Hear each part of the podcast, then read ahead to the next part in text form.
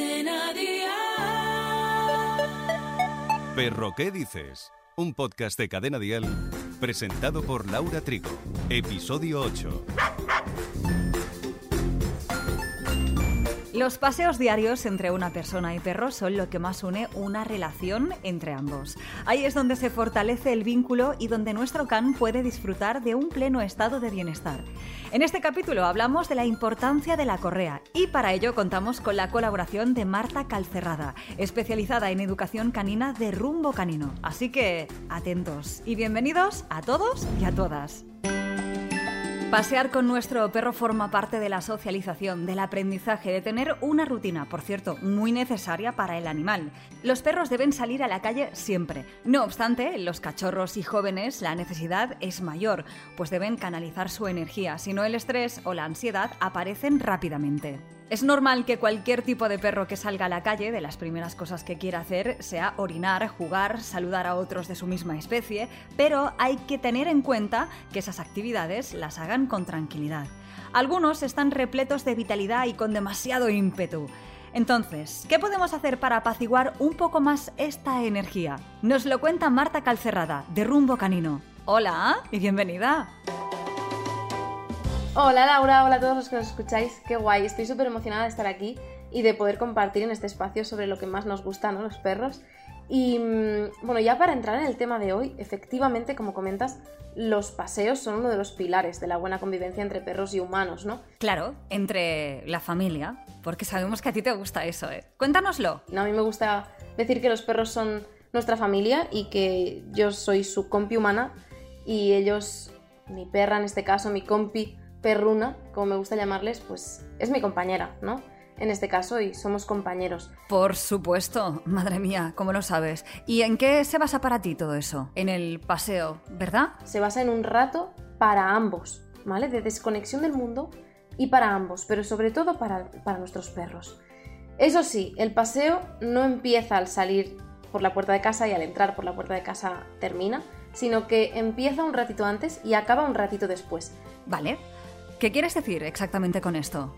Lo primero de esto eh, es que realmente antes de salir deberíamos plantearnos ciertas rutinas, ¿no? Siempre hay una, una rutina pre y una rutina post paseo, me gusta llamarlo así porque es una buena manera de resumirlo.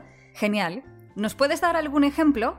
Para establecer esta rutina, ¿no? Antes de salir, yo no sé si, si cuando sales a pasear, pues ah, realmente sales y ya, es decir, coges arnés o collar, correa y sales, ¿no? Sin pensar en más, ni por dónde vas a ir, ni cómo estáis a nivel emocional, ninguno de los dos, ni nada, ¿no? Tú coges la correa y sales. Y claro, esto evidentemente no es lo más adecuado. No, realmente antes de esto es importante ver cómo está nuestro perro, cómo estás tú como persona, ¿no?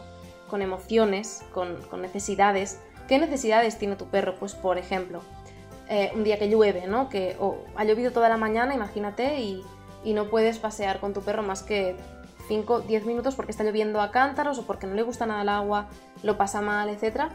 Y realmente no ha podido cubrir las necesidades ni físicas, ni emocionales, ni mentales, ¿no? Del paseo. Ay, sí, qué drama para algunos. eh, cuando llueve, por ejemplo, que es imposible. Entonces, ¿qué solución nos puedes dar ante eso?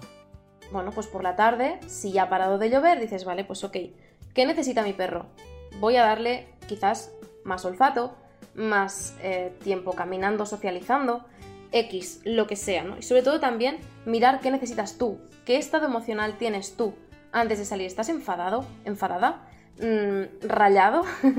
¿Estás, ¿Estás preocupado por algo? ¿Preocupada por algo? Porque si es así, realmente puedes utilizar el paseo como cambio de chip o puedes intentar cambiar el chip antes del paseo, ¿no? Y para eso, a mí me gusta mucho, bueno, también es importante saber en qué estado emocional está el perro antes, ¿no? Y para esto, para esta regulación del estado emocional, a mí me gusta mucho hablar del autocontrol antes de salir a pasear. De esto tengo un vídeo en YouTube donde explico cómo trabajarlo. Si me buscas por rumbo canino en YouTube puedes encontrarlo. Explícanos exactamente qué importancia tiene este autocontrol. En, en el autocontrol, el autocontrol al final no es más que la gestión de los propios impulsos y al final trabajar el autocontrol de, de nuestros perros, entrenarlo, antes de salir a pasear. Y intentar trabajar nosotros mismos, ¿no? Por respirar, relajarnos, dejarnos de estar de preocupaciones, cambiar el mood y olvidarnos de los problemas del día a día. Y simplemente salir a conectar con nuestro perro es importantísimo, es esencial, porque después todos estos estados emocionales que llevamos acarreando durante todo el día, esa mochila emocional, se transmiten al animal. Por supuesto, y esto mucha gente ya lo habrá escuchado, que las energías se transmiten, se traspasan, como bien dices, al animal, y esto sano no es. Y si salimos como todos desbocados por la puerta, realmente el paseo ya no baja de intensidad. Entonces es muy importante que seamos conscientes de en qué nivel de excitación, a nivel de, em, de emocionalidad, ¿no? Salimos uno y otro a la calle. Vamos, que somos los humanos que nos tenemos que relajar, salir con el perro tranquilamente para no darle ese cargo emocional al animal. Bien, pues ya estamos tranquilos, ya lo hemos conseguido y ahora nos vamos a la calle, el paseo. Durante el paseo hablamos mucho de la estimulación física, ¿no? El rato que caminas, los kilómetros que haces, si corres, no corres, si has hecho dos manzanas, tres manzanas, 50 manzanas o la ruta de no sé dónde, ¿vale? Sí, sí, son factores a tener en cuenta. Pero dinos, Marta, ¿qué es lo que es más importante a todo esto? Realmente lo más importante es tener claro que la estimulación física no sirve de nada si no hay una estimulación mental y una gestión emocional de la mano de esta estimulación física. Son complementarias y no hay una más importante que la otra. Depende mucho del individuo, de la edad del individuo, del estado emocional, de todo, ¿vale? Un problema de ansiedad no se va a tratar yendo a correr con el perro, de hecho va a peor un problema de miedos no se va a curar ni se va a tratar yendo a caminar sin más, sino que se ha de poder ayudar al animal con esa gestión emocional y con esa estimulación mental. Dicho esto, ¿cómo podemos ayudar entonces al perro? Para esto hay muchísimos tipos de paseo, muchísimos. Está el paseo higiénico, el de pipi caca. El físico, ¿no? Pues hacer deporte, caminar, etc. Está el paseo de socialización, conocer a otros perros, conocer personas. Está el paseo de, de relax, irnos a algún campo a ver la vida pasar, simplemente a, disfrutar del no hacer nada, ¿no? está el paseo urbano, pues si vives en una zona de campo, como yo por ejemplo, pues te vas a la ciudad, te vas a hacer cosas con tu perro y después lo compensas con una actividad que le guste. Perro, ¿qué dices? Un podcast de cadena dial.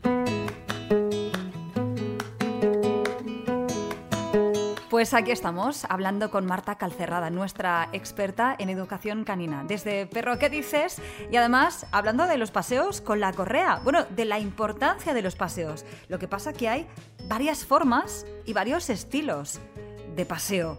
¿Cuáles son? ¿Cómo los podemos identificar? Está el paseo del olfateo. Hay muchísimos tipos de paseo, muchísimos. Y la clave aquí es combinarlos a la manera de tu perro y la tuya. Es decir, combinarlos por cómo sois vosotros y qué necesitáis cada día. Obviamente el paseo higiénico siempre es el de inicio del paseo, porque si esto se dice mucho, ¿no? Si me estoy meando, no puedo pensar. Esto, hablando mal y pronto, es muy importante porque realmente es muy difícil, ¿no? Em, cuando tienes necesidades básicas a cubrir, intentar pensar en las, de, en las que no son tan básicas, como socializar bien, estar tranquila, eh, trabajar ciertos ejercicios, etc. No, primero cubrimos esto, pero muchas veces nos quedamos ahí. Y para que esto no nos pase, ¿cómo podemos prevenir esto y qué solución le das? Es importante que combinemos los diferentes tipos de paseo para realmente cubrir las necesidades de ambos, pero sobre todo las de tu perro, las que sean cada día, ¿vale?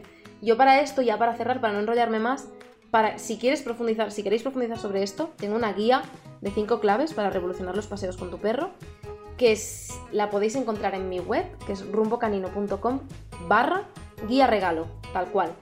Y si queréis saber más sobre los paseos, hemos estado publicando muchísimo contenido estos últimos meses sobre paseos. En Instagram nos podéis encontrar como arroba rumbocanino y en nuestro blog, rumbocanino.com barra blog, tenemos muchísimos artículos sobre el paseo que creo que os pueden ser de mucha utilidad y que espero que, os gusten un montón. De esto estamos más que seguros y además se aprende un montón en rumbo canino. Marta, ¿algo más? Nada más, yo me despido aquí y nada, gracias Trigo por este espacio y nada, nos vemos en el próximo capítulo. Un abrazo. No solo de peludos vive el reino animal. ¿Sabías de la existencia de un ave que puede imitar desde una sierra mecánica hasta una alarma de coche?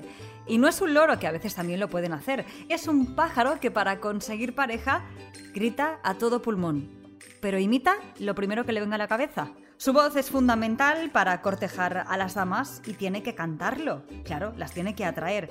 Puede imitar hasta 20 pájaros distintos. Pero puede ampliar su repertorio como sonidos de una cámara, con carrete incluido, también una alarma de coche y así un sinfín. Si lo buscas en YouTube, vas a alucinar con su manera de cantar tan peculiar. Y la semana que viene, en Perro ¿qué dices? Hablaremos de algo que le gusta muchísimo a nuestros amigos peludos y es el ejercicio y la diversión, cómo hacerlo, de qué manera, cómo lo pueden pasar mejor. Así que aquí te esperamos. Gracias por elegirnos.